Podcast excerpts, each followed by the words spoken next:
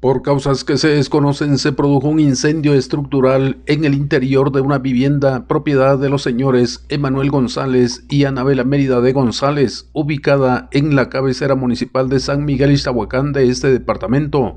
Las llamas consumieron lo que se encontraba en el interior de la referida vivienda.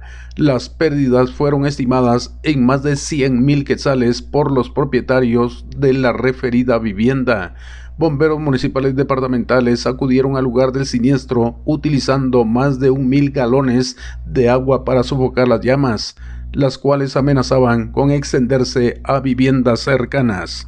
Desde Emisoras Unidas en San Marcos, informa José Luis Vázquez, primera en noticias, primera en deportes.